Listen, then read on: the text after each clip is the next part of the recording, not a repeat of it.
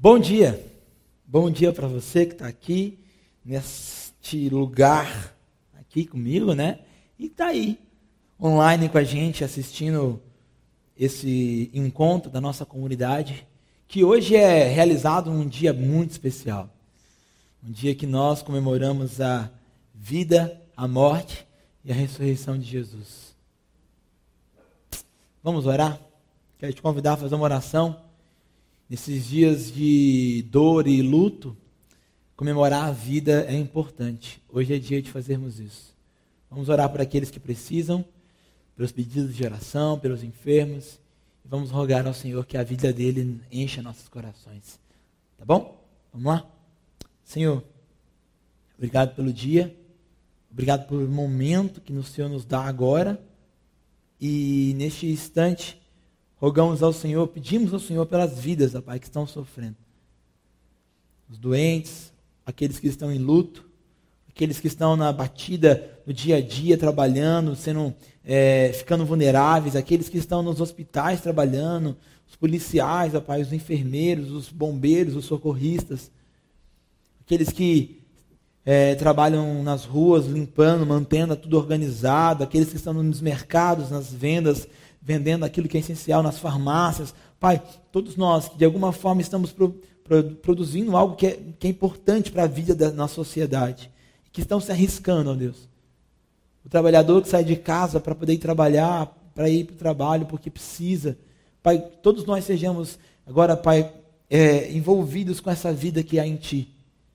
No dia de hoje, em que nós comemoramos a ressurreição de Jesus, na Páscoa, que a sua vida seja nosso esteio e encha nossos corações. É isso que nós pedimos. Ajuda-nos agora aqui a compreender melhor o que vai ser falado, e entender a tua vontade, a tua palavra, entender tudo isso aqui. Obrigado, Deus, por tudo. Em nome de Jesus, teu filho. Amém. Amém. É muito bom estar aqui hoje para a gente poder continuar a nossa série e ainda assim lembrar de Jesus e falar um pouquinho do que ele é para nós, né? A nossa série tem como título Plantação, o movimento da vida. E nós estamos falando de várias coisas que são úteis para o dia a dia da nossa caminhada como discípulos de Jesus. Para falar disso, nós usamos a analogia de uma plantação, de uma horta, de um, um jardim, do que for.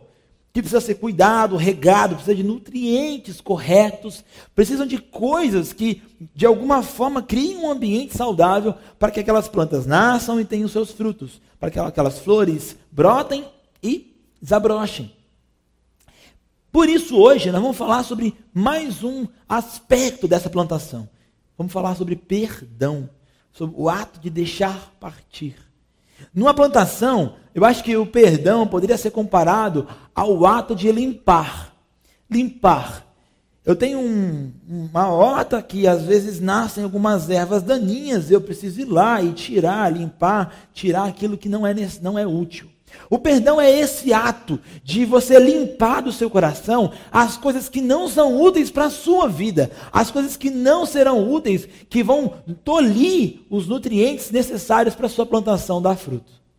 Por isso, para falar disso hoje, eu quero ler com você Mateus 18, 21 a 35.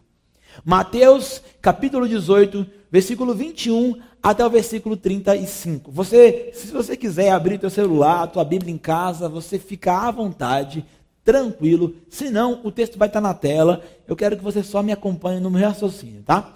Deixa aberto, se você quiser abrir sua Bíblia, deixa aberta, tá bom? Vamos primeiro dar uma passeada pelo livro de Mateus, porque é legal entender o que Mateus significa. O livro de Mateus é um livro muito interessante. É um evangelho muito, muito interessante, porque é em Mateus que Jesus se, mostra para nós como um rei poderoso de Israel. Mateus tem algumas coisas que são legais de pensar. A primeira delas é, por exemplo, que o livro de Mateus é um livro que tem um pouco de tudo. Jesus prega, ele ensina, ele conta parábolas, ele cura doentes, ele liberta as pessoas de espíritos imundos, demônios, ele discute com fariseus e mestres da lei, ele abraça pecadores, ele faz tudo Mateus é um evangelho onde Jesus faz um pouco de tudo. Isso é legal. Já é um ponto positivo para você poder ler Mateus. Mateus também tem um ponto central. O ponto central do livro de Mateus é aquilo que nós chamamos de Sermão do Monte. Capítulo 5 de Mateus 6 e 7. Esse bloco, no meio, no começo do livro de Mateus, na verdade, é o bloco que define todo o livro de Mateus. Tudo que Jesus fala em Mateus gira em torno disso. Porque o Sermão do Monte é aquilo que Jesus ensina sobre como um discípulo dele devia viver. Porque os fariseus, aquelas pessoas religiosas do tempo de Jesus, os saduceus, fariseus e os mestres da lei, eles tinham várias regras sobre como viver. A lei de Israel também tinha muitas regras sobre como viver. Mas Jesus pega tudo isso e fala o seguinte: os meus discípulos não precisam seguir essas regras assim. Sabe por quê? Porque as regras que eu vou dar são regras um pouco piores, mais intensas, porque o Sermão do Monte, ele trabalha no Sermão do Monte coisas que são básicas do dia a dia. Por exemplo, Jesus não fala que é proibido matar só, ele fala que é proibido odiar. E não é uma proibição de você não deve, é que é uma ideia de que você não pode fazer isso. Você não tem condição, se você é cheio de amor, você não consegue odiar alguém. Jesus não fala, por exemplo, que você devia amar só aqueles que são legais. Ele fala que você tem que amar os seus inimigos. Porque amar aqueles que são legais com você é muito fácil. Viu como o Sermão do Monte, ele ampli, amplia, ele amplifica a visão sobre a vida com Jesus e com Deus? O que o Sermão do Monte mostra para nós é que a vida com Cristo só faz sentido se ela for colocada em prática. Se ela for uma prática que é jus, que faz jus ao que Deus é, aí faz sentido. Por isso, então, que Mateus dá mais ênfase a uma vida digna e menos ênfase ao Espírito Santo. Você pode ver isso. Leia o livro de Mateus essa semana e perceba que em todo o Evangelho de Mateus, a menção ao Espírito Santo é, aparece uma ou duas vezes só. Por quê? Porque Mateus não gosta do Espírito Santo? Não, ele gosta, ele gosta bastante. É porque para Mateus, o que mais importa não é a experiência espiritual que você tem. Porque a sua espiritualidade não faz sentido sem uma prática ética. A ética e a espiritualidade andam juntas. Se uma não interfere na outra, se a tua vida prática não é um reflexo da tua espiritualidade e não contribui para a tua espiritualidade, a tua espiritualidade é uma mentira. Viu como que Mateus está ensinando para a gente? Legal, né? Para melhorar, vamos olhar o capítulo 18 de Mateus um pouquinho, rapidão, para você entender melhor. Olha o capítulo 18. Jesus começa o capítulo 18 ensinando para eles quem era o maior no reino dos céus. Havia uma discussão entre os discípulos sobre quem mandava mais, quem era melhor, quem era o maior no reino dos céus. E Jesus diz para eles assim: ó, seguinte, maior no reino dos céus não é igual ao maior no reino dos homens, dos humanos. Porque no reino dos humanos, a lógica é: o mais poderoso é o maior. E ele então está acima, ele pode humilhar, ele, ele, ele pode mandar, ele tem mais poder. Mas na lógica, na ética, na, na, na, na vida prática do reino de Deus, o maior é aquele que quer estar embaixo, é o mais humilde. O servo de todos é o maior. E o maior é aquele que é humilhado. Então Jesus inverteu a lógica humana. Sendo assim, quem é o maior? Ao menor. Ele está incentivando a gente a, a, procurar ser os menores e não os maiores. Jesus continua dizendo um pouco sobre as ovelhas perdidas. E ele fala: está vendo? No reino de Deus, os menores são mais importantes. É tanto isso que, se pudéssemos olhar pela analogia das ovelhas, como Jesus usa na parábola, o pastor, ele consegue olhar para aquela uma ovelha perdida e atrás dela, porque ela é importante. A menor das ovelhas, a mais perdida de todas, é importante para Deus, porque no reino dos céus não há ninguém menos importante. Aquele que é servo é o maior, porque todos são importantes. Até a ovelha mais perdidinha, ela também é importante. Depois Jesus fala um pouquinho para nós sobre como resolver as tretas, as desavenças, entendeu? Jesus conta pra gente que no reino dos céus não há problema maior ou menor que não tenha que ser resolvido. Porque nós sabemos que qualquer problema pode minar o nosso relacionamento. Qualquer farpinha, por menor que seja, ela pode inflamar e criar um problemão para a gente. No reino dos céus, os problemas são resolvidos, sabe por quê? Porque todo mundo quer ser o menor e não o maior. E todo mundo entende que até a ovelha mais perdida também é importante. Portanto, desavenças são resolvidas. Eu vou até o meu irmão, eu converso com ele, eu resolvo meus problemas com ele. E assim a paz existe entre nós. É esse o contexto de Mateus 18. E é aqui que Jesus entra no versículo 21, nos contando uma história. E essa história é motivada para nós por causa de uma pergunta. A motivação da história é uma pergunta, uma pergunta que Pedro faz. E essa pergunta traz à tona um tema que tem tudo a ver com Mateus 18, o contexto inteiro, e tem tudo a ver com o que Mateus, no geral, ensina para a gente. Mateus 18, 21 nos fala sobre o ato de perdoar. E a pergunta de Pedro é a seguinte: vamos ler? Versículo 21. Então Pedro aproximou-se de Jesus e perguntou: Senhor, quantas vezes deverei perdoar o meu irmão quando ele pecar contra mim? até sete vezes?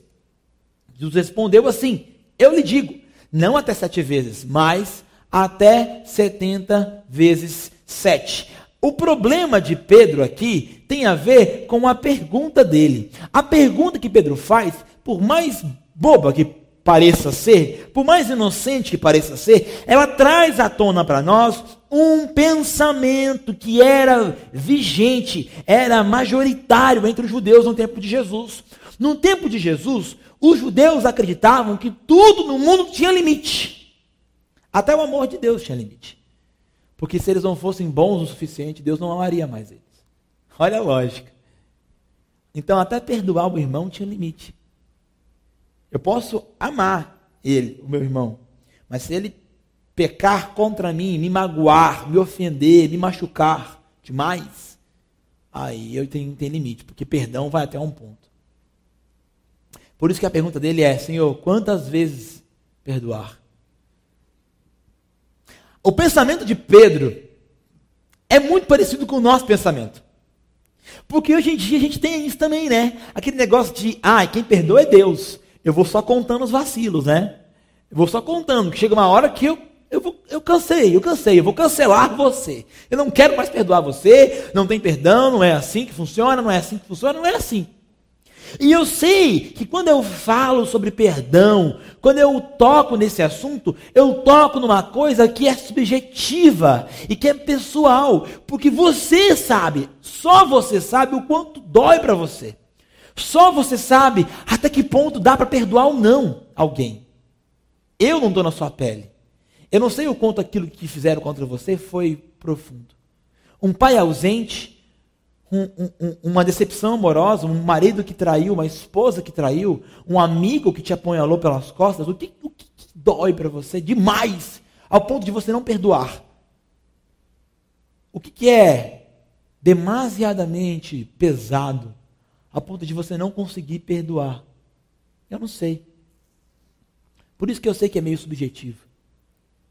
Mas existe um padrão para Jesus sobre como perdoar as pessoas. E esse padrão aparece agora, através da pergunta de Pedro. Pedro pergunta: quantas vezes perdoar? Jesus responde assim: 70 vezes 7. Porque o Pedro, que fez a pergunta, ele é espertinho, né? Pedro, é um, Pedro era um cara esperto, pelo jeito, né? Gostava de, de, de aparecer, de ser demais, de estar na frente dos outros. Pedro jogou a pergunta, mas jogou a resposta junto. Ele falou: quantas vezes? Até sete vezes? E Pedro achou que estava voando na pergunta dele, na resposta. Estava demais, estava maravilhoso. Porque sete é um número muito, significativo na cultura dos judeus, no tempo de Jesus. A cultura do tempo de Jesus, os judeus ali, era uma cultura muito cheia de simbolismos. Simbolismos eram muito importantes, certo? Então o sete tinha um simbolismo. Vários números tinham símbolos, né? O 7 tinha um simbolismo muito importante. O 7 é um número que representa a perfeição. Legal. Então, quando Pedro joga assim, ó, Jesus, é, eu perdoo sete vezes, até sete vezes, porque Sete é o limite. Sete é a perfeição. Se eu perdoei sete vezes, então é o limite, é o perfeito. É óbvio que se alguém te ofender sete vezes seguidas é um negócio meio complicado, né? Quem que é a pessoa que ofende o outro sete vezes seguidas? Mas, perceba, Pedro está falando sobre uma coisa que é assim, ó, sete é bom, sete é, é, é, é perfeito, né, Jesus? Tá bom, né? Então, se alguém me ofender mais de sete vezes, na oitava eu vou lá e cobro o vacilo, beleza? Jesus falou: não, não, não, calma. Hum. O perdão não é sete vezes. O perdão é setenta vezes sete. Aí você, agora, o seu cérebro agora pode ter bugado igual o meu. Porque desde que eu era, cara, desde que eu era criança, eu escuto minha mãe e meu pai falarem disso comigo. Porque eu fui criado num lar, num lar evangélico. E meus pais sempre falaram sobre isso. Ah, sete vezes sete. Setenta vezes sete. E aí eu ficava fazendo a conta. 70 vezes 7 dá 400. E... Então, quantas vezes tem que perdoar? É, é isso? Só depois de um pouco que eu fui entender, um pouco mais velho, que a conta matemática aqui não importa. A questão não é quantos, quanto dá 70 vezes 7, mas é o que a fala de Jesus simboliza para nós. Porque olha só, Jesus pegou 7, perfeição, e multiplicou pelo 10. E o 10 também é um número que na cultura dos judeus tem um simbolismo muito importante, porque o 10 simboliza completude, aquilo que é completo, que é inteiro. E ele pegou então o 7, multiplicou pelo 10 e de novo pelo 7. Então, o que Jesus está falando é que a questão não é quantas vezes, mas a questão está em como, não em quanto, mas em como. A questão não é quanto eu perdoo, mas como eu perdoo. Para Jesus, um perdão verdadeiro é um perdão que, que acontece 70 vezes 7. Isso é, um perdão que é perfeitamente completo ou completamente perfeito. Para Jesus, perdão de verdade é aquilo que é perfeito e completo. Agora ficou difícil a situação, né? Porque perdoar assim não é tão fácil. A gente tem a mania né, de falar, a gente perdoa, mas não esquece. Perdoar, mas não esquecer, no fundo não é perdão. É só deixar passar. E às vezes tem coisa que a gente não esquece mesmo. Mas o ideal é deixar que aquilo não afete mais a gente. Mas a gente é afetado sempre. Porque sempre que vem à tona, você se magoa de novo, se ofende de novo e dói de novo. A gente não sabe o que é perdão 70 vezes 7. Na prática a gente não sabe.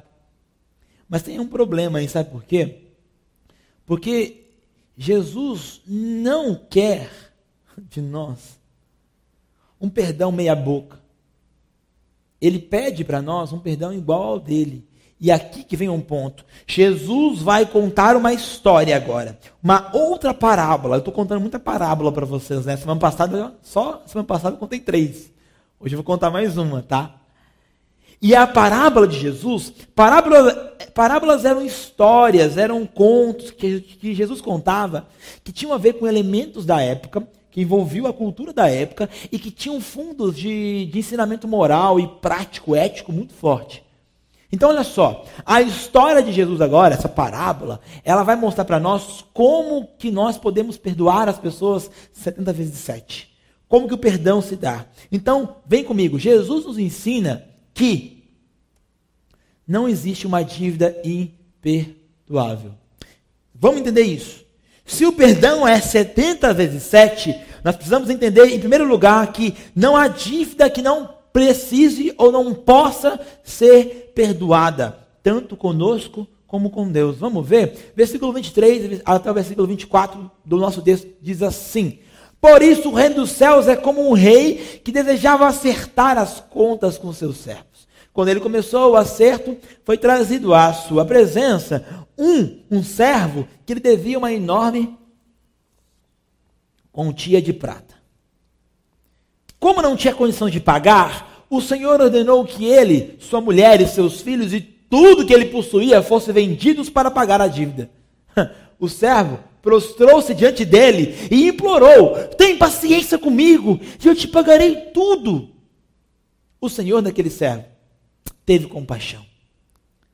e cancelou a dívida e o deixou ir.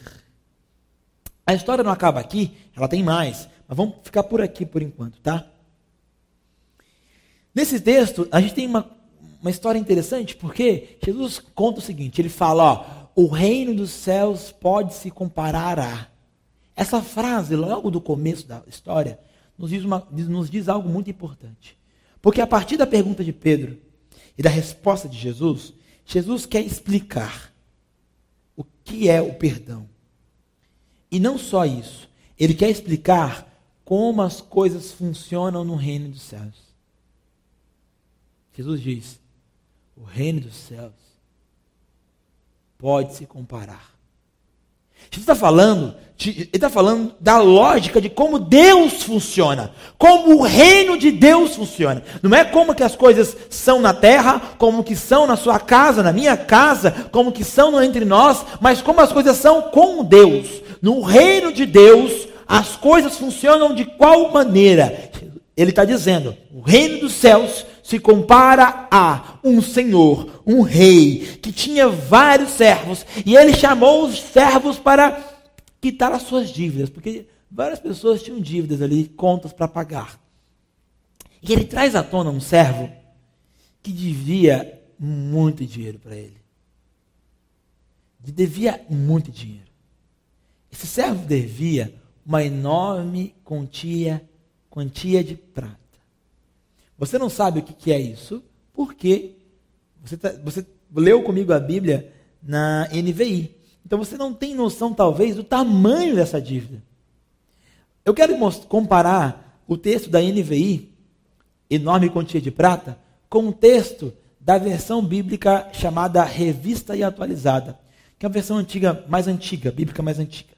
Lá no texto está assim, ó, 10 mil talentos. Semana passada eu falei de talentos com vocês, lembra? Lembra que eu comentei que talento era muita coisa? Eu errei até a quantia do talento, eu acho.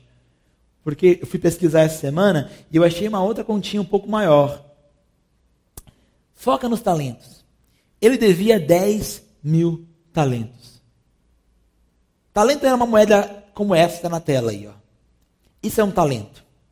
Um talento era mais ou menos 6 mil denários. Alguns dizem que é menos, alguns dizem que é 6 mil. Mais ou menos isso. 6 mil denários são equivalentes a 6 mil dias de trabalho, porque um denário era uma outra moeda. Talento era uma moeda, denário era outra, tá? Como tem real e dólar, a gente tem talento e denário. Ah, o talento era 6 mil denários. Um denário era o salário de um dia de trabalho. Então presta atenção para você ver comigo. Um trabalhador normal do dia a dia na lavoura, que fosse lá no tempo de Jesus, ganharia um, um denário por dia. Então, um talento eram seis mil dias de trabalho. Um talento eram seis mil dias de trabalho. Agora multiplica seis mil por dez mil. Na minha calculadora deu 60 milhões. Na sua, não sei. Na minha deu. Pode ser que eu tenha calculado errado. Mas presta atenção. O cara devia mais dias de trabalho do que ele poderia pagar em toda a vida dele. Se esse cara vivesse pelo menos 50 anos de trabalho, ele não poderia pagar com a vida dele o que ele devia. Esse cara estava tão, tão, tão endividado que não só ele, mas a vida da mulher dele, a vida dos filhos dele e todos os bens que ele tinha estavam arruinados. Porque na, na cultura do tempo de Jesus, quando você devia algo que você não podia pagar, não tinha um processo, aquela coisa toda que tem no Brasil hoje, né? Naquele tempo era o seguinte: você não pode pagar, não? Belezão, vira escravo, paga com a vida. era assim que funcionava confiscavam os bens e ele viraria escravo, trabalhando até pagar a dívida. Agora, se ele trabalhando a vida inteira, se a mulher dele trabalhando a vida inteira, e se os filhos dele trabalhando a vida inteira não poderiam pagar a dívida, eles viveriam a vida inteira como escravos. E morreriam como escravos. Porque ele não podia pagar a dívida. Então esse cara não, não, não arruinou só a vida dele. Ele arruinou a vida da família dele também. Esse cara devia um dinheiro tão grande que ele estava arruinado, acabado, afundado, destruído. Na hora do desespero, quando nada mais faz sentido, onde ele percebe que ele está arruinado, que a família dele está arruinada, que tudo está acabando, ele faz a única coisa sensata que um ser humano pode fazer. Ele se joga no chão e ele clama por paciência. Ele fala para o Senhor assim: Senhor, tem paciência. Essa expressão, tem paciência, ela vem de um verbo no grego que também é um imperativo. E esse imperativo é legal porque ele mostra para nós um, um, um desespero absurdo. Esse cara está desesperado. Ele está pedindo paciência. E, e, e, o mais legal é que pedir paciência não é a melhor coisa, né? Porque paciência tem a ver com. Eu pedi assim, ó, me dá mais um prazo que depois eu pago. Aumenta o meu prazo, por favor. E não interessa. Não, se o rei desse mais prazo, eu não ia pagar do mesmo jeito. Esse cara está no desespero tão grande que ele não sabe nem o que está falando, eu acho. Ele está desesperado. Desesperado. Na, nessa hora de desespero, entra o rei. E o rei fala o quê? Compaixão. Versículo 27 diz que o Senhor teve compaixão dele e perdoou a dívida. A palavra compaixão traz a ideia de alguém que tem um profundo afeto ou amor por alguém. Enquanto o servo pede paciência, o Senhor devolve com amor, afeto, compaixão. Eu não preciso explicar muito a analogia dessa história, né? Você já entendeu, não entendeu? Nessa história, nós somos o servo e Deus é o rei. Então, para a gente poder entender melhor, eu quero dar três, duas conclusões básicas desse começo de história. Que é a seguinte: primeiro, nós, como servo, somos endividados. Nessa história, nós somos como esse servo, que contrai uma dívida tão grande que não adianta tentar pedir paciência, tentar argumentar, a gente não vai conseguir pagar o tamanho da nossa dívida. Presta atenção para você ver. A Bíblia usa em vários lugares a analogia, analogias para explicar o que é o pecado, o que é a gente pecar. Uma das analogias que a Bíblia usa é dívida. É, dívida, dívida. O pecado é uma dívida que nós contraímos. Ou crime. Crime também, o pecado é um crime que nós cometemos. São analogias que nós usamos, certo? Para entender melhor esse conceito de pecado.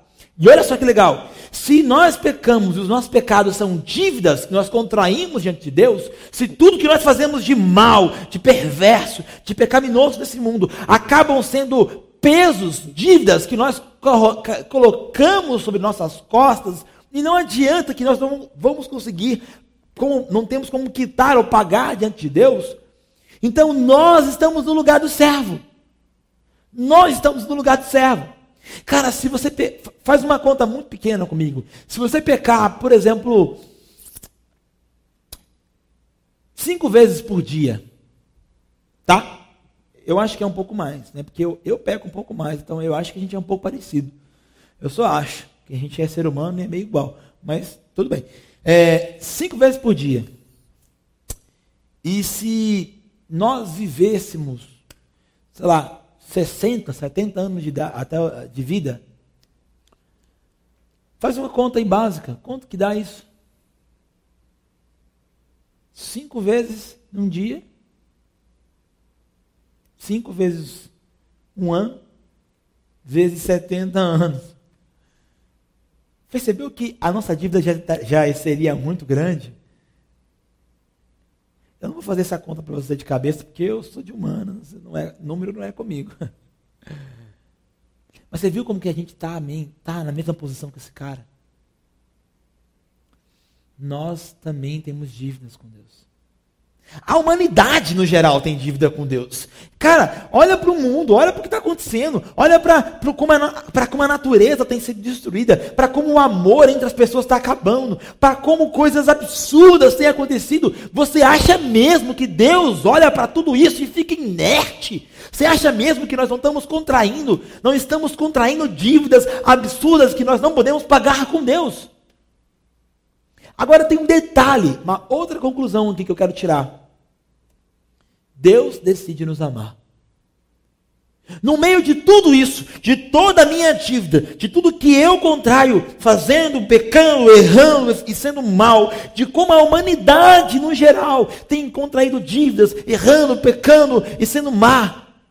Diante disso tudo, a única expressão plausível de Deus é olhar para nós e nos amar Deus nos ama a despeito da nossa dívida. Ele percebe a nossa dívida, ele percebe o desespero da nossa dívida e ele nos perdoa, ele nos ama, ele cancela as nossas dívidas.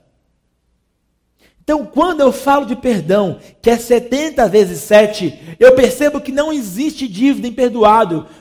Para Deus não há. O padrão, o padrão de perdão que Jesus quer ensinar para nós é o padrão de Deus, aonde nada que aconteça, nada que aconteça, é tão pesado que não possa ser perdoado. Eu sei que no dia a dia é mais fácil falar do que viver, né? Tem coisas que machucam você. Mas padrão de Deus é esse. Para Deus não há perdão, não há dívida que não possa ser perdoada. E para mim isso, gente, é uma das coisas mais absurdas, mais maravilhosas. Porque eu não estaria nem aqui em pé se não fosse Deus me perdoando de coisas que foram horríveis que eu já fiz. Deus é aquele que dá novas chances para as pessoas que cometeram erros horríveis. E não estou falando de erros crimes humanos, assim, matar, roubar. Estou falando de coisas assim, de você trair aqui quem você ama, de você abandonar quem você ama, de você errar na hora mais importante. Deus perdoa você hoje. De qualquer coisa que você tenha feito. Ele pode fazer. Ele pode tirar e cancelar. Olha, preste, pre, presta atenção. A palavra que Jesus usou nesse texto foi cancelar. Não foi, ah, perdoei, mas eu não esqueço. Não, não, não. Eu perdoei, portanto eu cancelei. Acabou. Jesus nos ensina que não existe uma dívida imperdoável. E Deus pode perdoar qualquer dívida. A história continua, tá? E Jesus nos ensina mais uma coisa: que perdão não é dívida exclusiva, não é dádiva exclusiva, perdão. Perdão não é dádiva exclusiva. Vamos explicar isso, vai, vai fazer sentido para você, quer ver? Vamos lá, 28 ao 34. Mas quando aquele servo saiu, encontrou um dos seus conservos que ele devia cem denários. Agarrou-o e começou a sufocá-lo, dizendo: Pague-me o que me deve. Então o seu conservo caiu de joelhos e implorou-lhe: Tenha paciência comigo. Eu lhe pagarei tudo. Mas ele não quis. Antes saiu, mandou lançá-lo na prisão até que pagasse a dívida. Quando os outros servos, companheiros dele, viram o que havia acontecido, ficaram muito tristes e foram contar ao seu senhor tudo o que havia acontecido. Então o senhor chamou o servo e disse: Servo mau, eu cancelei a sua dívida porque você me implorou. Você não deveria ter tido misericórdia do seu conservo como eu tive de você? Irado, o seu senhor entregou-o aos torturadores até que lhe pagasse tudo o que lhe devia. A história continua mostrando o, de, o desenrolar dela. Aquele servo que estava diante do rei com a dívida de 10 mil talentos e que implorou em paciência e que recebeu do rei amor e perdão, saiu de lá. E ele saiu de lá feliz, foi perdoado. A primeira pessoa que ele encontra na rua é um outro servo. E esse servo é um conservo. A palavra conservo é importante porque conservo significa alguém que é igual, alguém que serve junto com, com servo. É alguém que está no mesmo patamar de igualdade. Tá bom?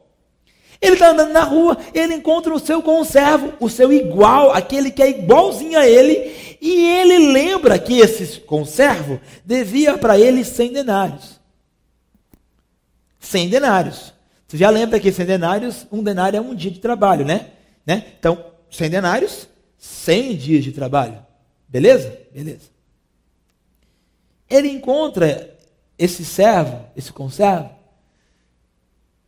ele já foi amado pelo rei, foi perdoado, experimentou uma, um livramento. A vida dele estava quase indo para a morte e ele foi livrado, perdoado. Ele está cheio de perdão, cheio de amor, né? Para dar, né? Ele encontra esse servo igual a ele que devia 100 denários para ele. E aí ele vai, ele reage de uma forma absurda. Esse cara devia para ele um valor minúsculo. Gente, é uma gota no oceano é um grão de areia na, nas dunas de Joaquina, lá em Florianópolis. estou falando de lá porque lá é bonito, eu fui lá uma vez, é bem legal. É, uma, é, uma, é, uma, é um grão na praia, no deserto. É uma gota no oceano. Não era nada. 10 mil talentos para 100 denários não é nada. Gente, 100 denários dá para pagar. Dá para trabalhar. Não dava. A reação desse servo foi sufocá-lo. A Bíblia fala, Jesus conta na história que esse cara se jogou sobre ele e sufocava ele. Sufocar aqui traz a ideia de pegar o pescoço e estrangular, apertar, moer até matar quase. Ele pega esse cara e estrangula esse cara.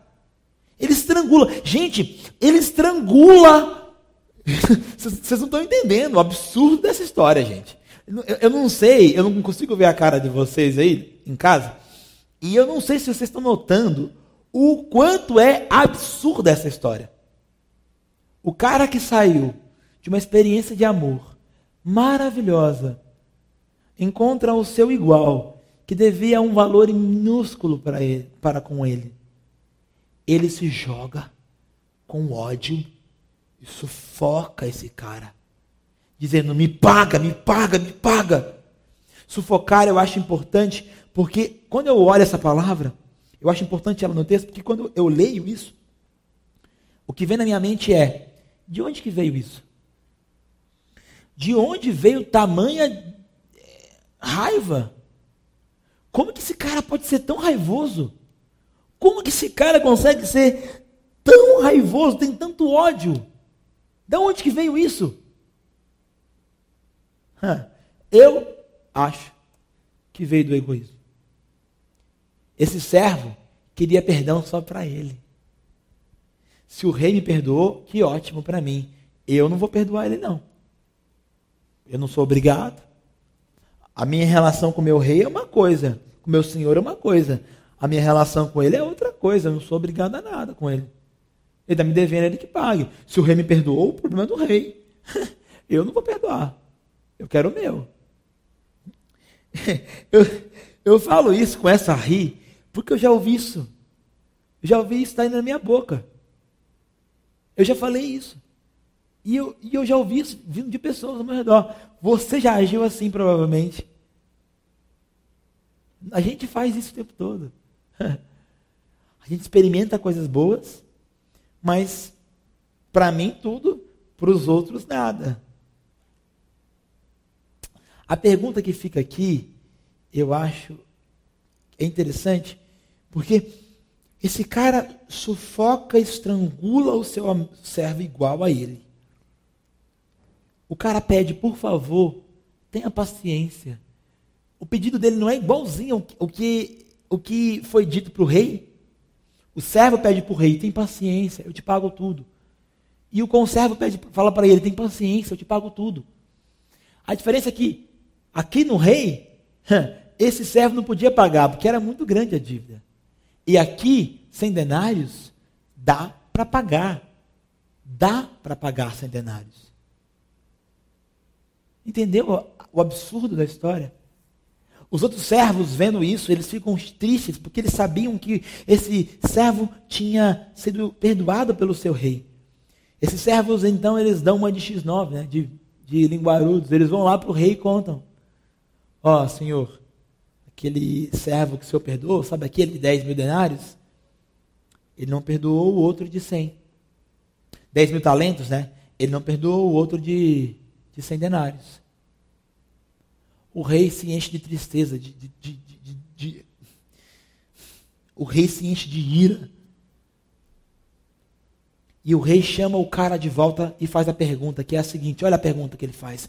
Você não deveria ter tido misericórdia do seu conservo, como eu tive de você?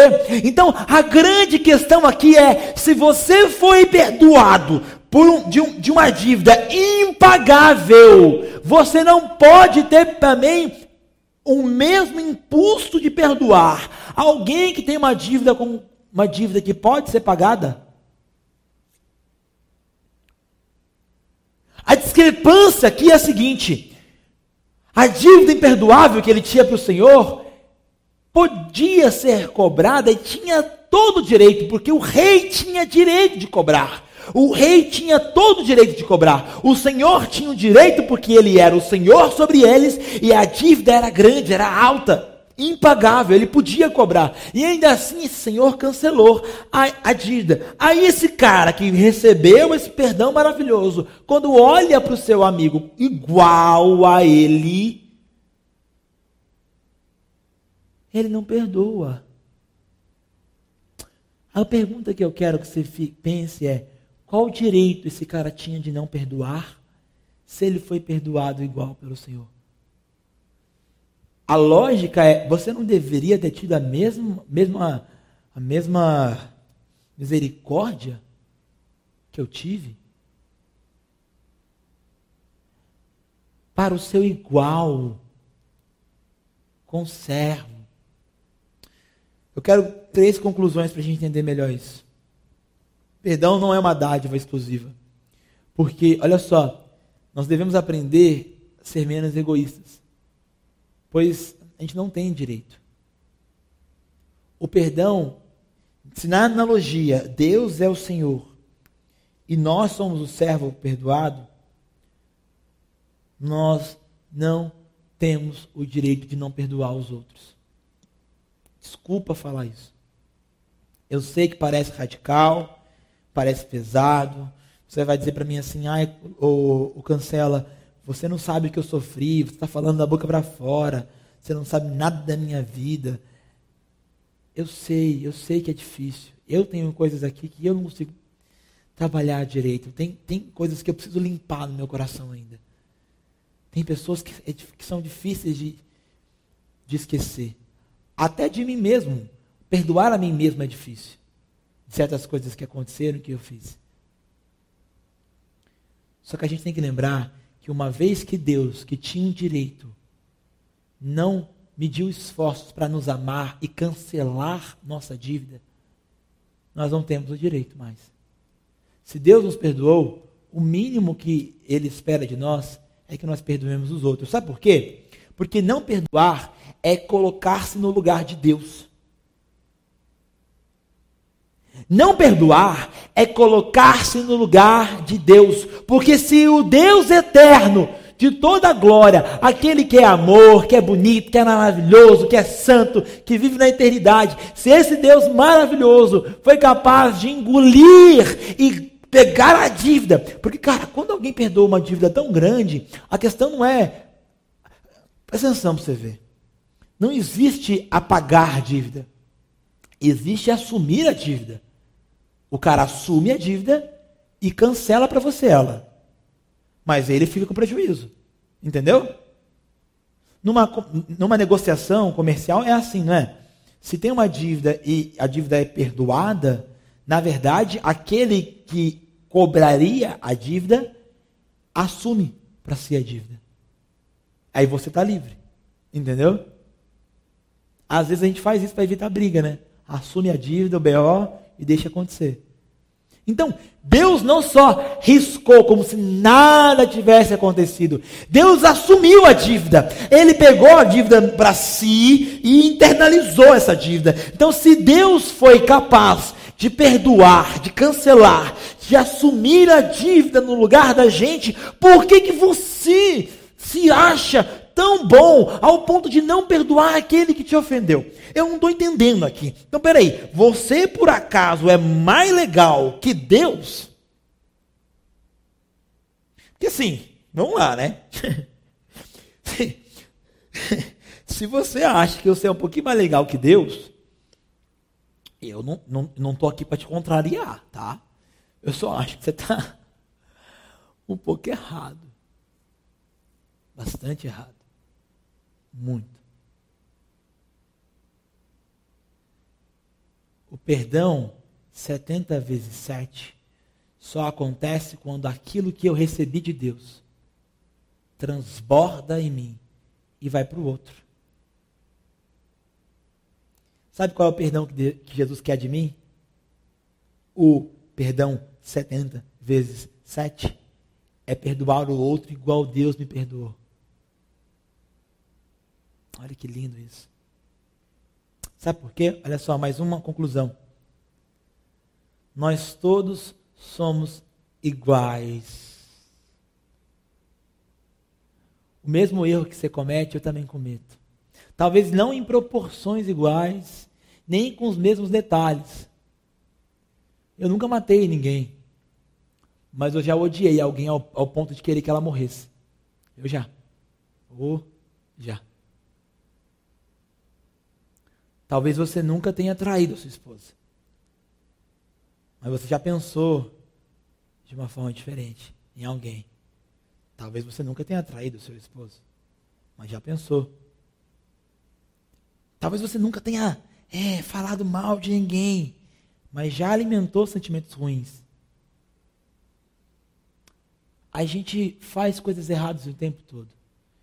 E essas coisas, elas não são medidas entre aquilo que é pior ou aquilo que é menos pior. Elas são erradas e ponto. Na ética do reino de Deus, o erro é um erro e acabou. Pensar em fazer e fazer é a mesma coisa. Só que isso não me deixa desesperado. Isso não me deixa com medo. Sabe por quê? Porque o meu Deus é o Rei que escolheu me amar. Ele escolheu me perdoar. Ele agiu com misericórdia. Então eu tenho que pegar isso que eu tenho aqui e dar para você. Entendeu? Porque se Deus me perdoou, eu posso te perdoar. Se Deus me perdoou, eu posso te amar. Eu posso me perdoar, porque se Deus me perdoou, quem sou eu para cobrar de mim os meus erros? Se Deus me perdoou, quem sou eu para cobrar alguma coisa, gente?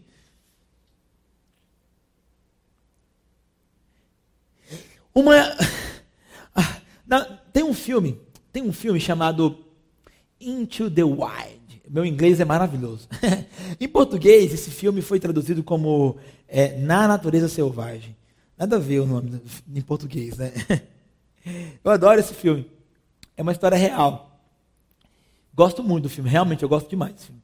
Eu gosto tanto que já, eu quase fiz o que esse cara fez, né? Quase entrei no carro e desapareci no mundo. É, algumas vezes já aconteceu isso, mas eu não cheguei a assumir não. Estou aqui ainda. é a história real de um cara que desiste do mundo como ele é. Ele não vê amor na sociedade, ele está cansado do consumismo, ele está cansado dos pais dele, ele está ele, ele tá cansado de tudo. E ele vai embora. Ele some, ele quer ir embora, ele cruza os Estados Unidos com um mochileiro e ele quer sumir mesmo, sumir.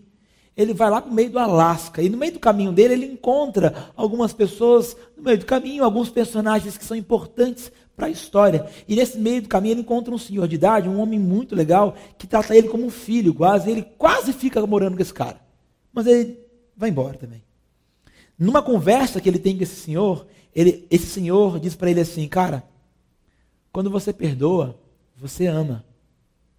E quando você ama, a luz de Deus brilha sobre você. É disso que eu estou falando. Perdoar alguém que me ofendeu é refletir sobre ele o amor que eu recebi de Deus. Perdoar alguém que me ofendeu, que me magoou, me traiu, que me passou para trás, que me apunhalou, alguém que pecou contra mim, alguém que fez algo horrível contra a minha família, o que quer que seja. Perdoar essa pessoa é dar a ele a luz e o amor que Deus nos deu. Porque Deus cancelou nossa dívida. Deus cancelou nossa dívida.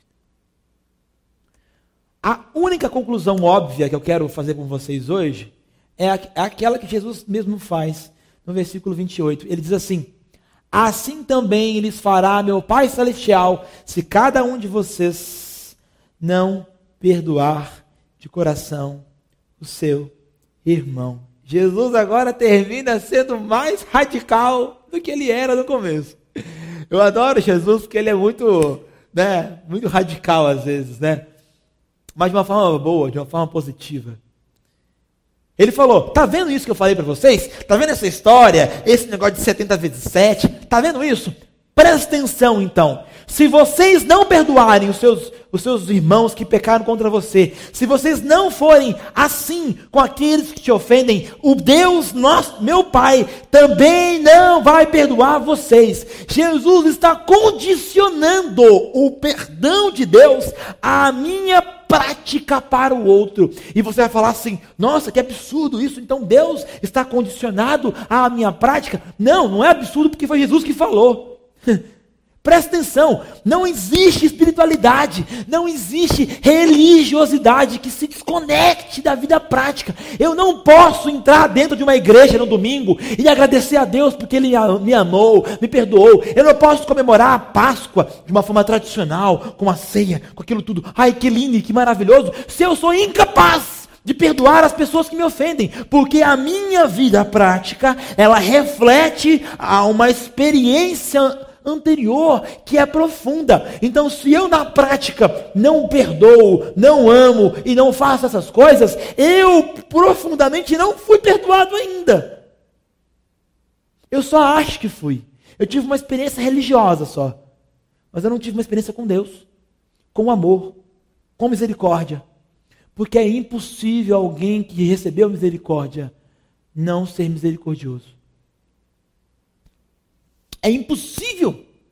Cara, eu não entendo da onde que a gente tirou essa lógica do mundo evangélico de hoje em dia, que, que, que as pessoas são tão raivosas, tão, bélicas, tão, tão estúpidas, onde tudo para os outros, para quem é diferente de mim, nada. Ódio, rancor, ira. Para aquele que é igual a mim, amor, misericórdia. No reino de Deus não é assim. No reino de Deus, uma vez que eu sou perdoado, que eu absorvo, que eu sinto o amor de Deus, que a minha dívida foi pagada, que Deus assumiu a dívida por mim, eu não posso olhar para aquele que me, me é, que me me ofendeu, que pecou contra mim, e não dá para ele a mesma coisa que eu recebi. Isso não faz sentido, isso não tem lógica. E, eu, eu, tô, eu perco até, até a razão, o raciocínio. Isso não tem lógica, gente. A prática do perdão é uma prática que nasce especificamente de uma experiência com Deus. E ela me enche e transcende quem eu sou. E ela vai para você e para todo mundo. Se eu pego o amor de Deus, enfio no meu bolso e vou para casa. Lembra que eu falei semana passada? Encher-se com óleo, multiplicar aquilo que Deus deu e repartir. Tá aí, ó. Perdão é repartir. Não é enfiar no bolso e ir para casa. A pergunta que fica para nós é: quantas vezes perdoar? Lembra lá de cima, aquela pergunta de Pedro? A resposta de Jesus é: perdoar. Tudo, sempre. quantas vezes perdoar? Tudo sempre. Nossa, que coisa radical. Eu quero lembrar para você que a palavra perdoar, ela significa aqui cancelar ou deixar para trás. Perdoar é você pegar tudo que foi feito contra você de mal, a mágoa, o rancor, as feridas e jogar para trás. O que tiver aberto de ferida, Deus vai curar. Mas essa carga de rancor, essa carga, sabe, que a gente carrega, ela tem que ficar lá atrás, na cruz de Cristo. Porque o amor de Deus, que nos perdoou em Jesus, vem até nós, para que nós possamos perdoar os outros. É isso que Jesus falou também em Mateus 6, versículo 12. Ele diz assim, ó, a oração do Pai Nosso, lembra? Pai Nosso que estás nos céus e tudo mais. Ela, ela diz numa parte assim, ó, perdoa as nossas dívidas, assim como nós perdoamos os nossos devedores. eu estou pedindo para Deus me perdoar como eu perdoo o outro. Olha que radical isso. Radical, né? Será que se Deus te perdoasse como você perdoa as pessoas, como eu perdoo as pessoas, nós seríamos perdoados de verdade? E perdão aqui, tá, gente? Tem a ver com tudo. Perdoar a si mesmo, perdoar as pessoas que te ofenderam. Será que se Deus me perdoasse, como eu perdoo a mim mesmo, eu seria perdoado? Será que se Deus me perdoasse, como eu perdoo o meu pai, que é foi um pai ausente, ou a minha mãe que me abandonou, ou os meus, o meu cônjuge, o meu amigo. Será que se eu, Deus me perdoasse como eu perdoo essas pessoas, eu seria perdoado de verdade? Jesus continua no versículo 14, dizendo assim: Pois se perdoarem as ofensas uns dos outros, o Pai Celestial também perdoará vocês. Mas se não perdoarem os outros, o Pai Celestial não perdoará vocês. Eu quero dar uma pausa aqui agora. Para, presta atenção. É um alerta que eu quero fazer para você. A gente não pode ser hipócrita. Sem hipocrisia, tá? Existem coisas, sim, que são imperdoáveis, pelo menos do ponto de vista humano. Não imperdoáveis, mas que parecem imperdoáveis. Existem sim coisas que parecem imperdoáveis. Existem sim coisas que são difíceis de tratarmos e curarmos e deixarmos para trás. E só você sabe o que é impossível para você, o que é difícil. Eu não estou na sua pele, eu não sei o quanto dói. Eu, eu, eu tenho um amigo uma vez que se ofendeu muito com um cara que chamou ele de bobo, sei lá, algo assim. Parece bobeira, mas para ele era importante. É subjetivo, eu sei. Você sabe o que dói, você sabe o que é importante para você. Então eu não quero ser hipócrita. Eu não quero colocar nas suas costas um peso que você não pode carregar. A única coisa que eu quero fazer é te lembrar que perdão em Jesus é possível, tanto para você como para o outro. E se nós aprendermos a viver a ética do reino de Deus, a gente pode se a gente ap aprender a viver um, a vida como Jesus vive, a gente pode aprender a perdoar os outros. Não é difícil, não. Dá para aprender. Tem um livro, caminhando para o final, gente, tem um livro do Mark Driscoll, e ele e um outro autor, que se chama Morte por Amor.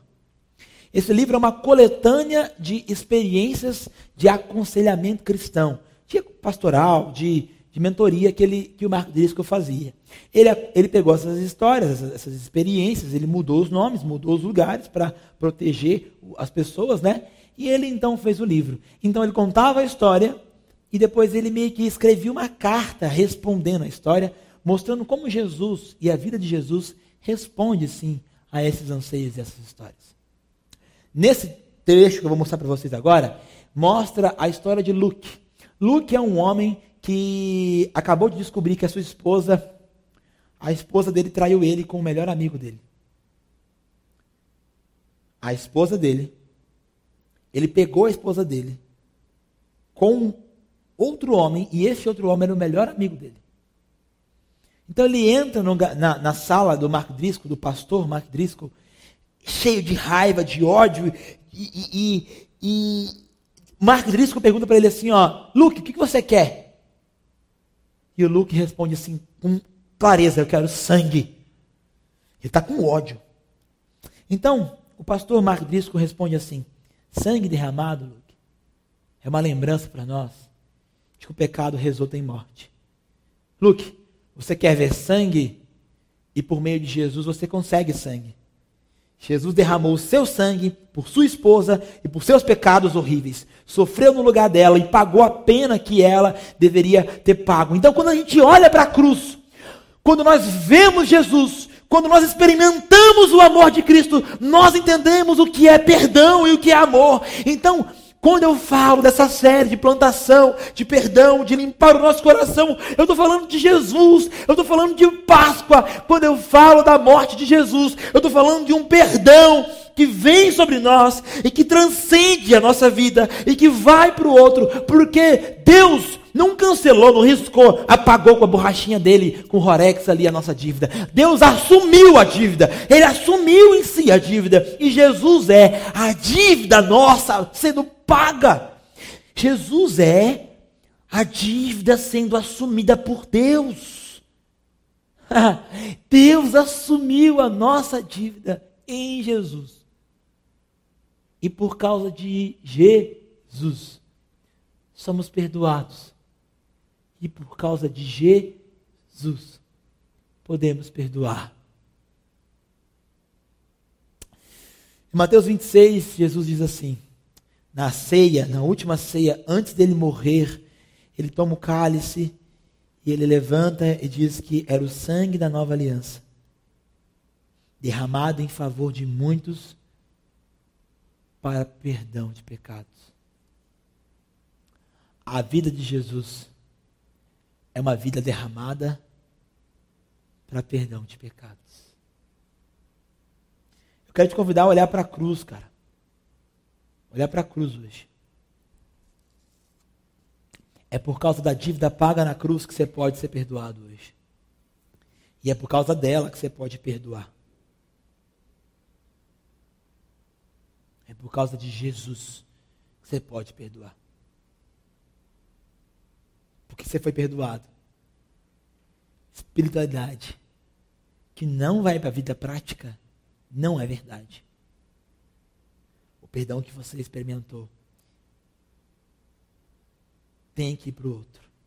E hoje é o melhor dia para falar disso, porque hoje nós celebramos a morte de Jesus, a ressurreição dele e a dívida paga, o perdão que você pode experimentar hoje. Se você quiser pedir perdão, você pode. E que você pode dar para aqueles que te ofenderam. Então eu quero te convidar essa semana a ligar para alguém, a trocar uma ideia e, se possível, perdoar alguém. Vai que tem alguém que você não perdoou ainda. Hoje seria o lugar, seria a hora exata. Hoje é o dia perfeito para fazer isso. Feche seus olhos por um instante. Faça uma oração. Faça uma oração. Nós estamos encerrando o culto, sei que a gente já passou um pouco do horário. Mas eu quero te convidar a refletir sobre isso. Vai ser cantada uma canção que serve para você refletir. Para que você lembre que o rei te amou, que o rei te perdoou. E que você então transmita esse perdão para outros. Então feche os olhos por um instante em casa. Depois que tocar a canção, você pode abrir seus olhos e acompanhar a música com a gente.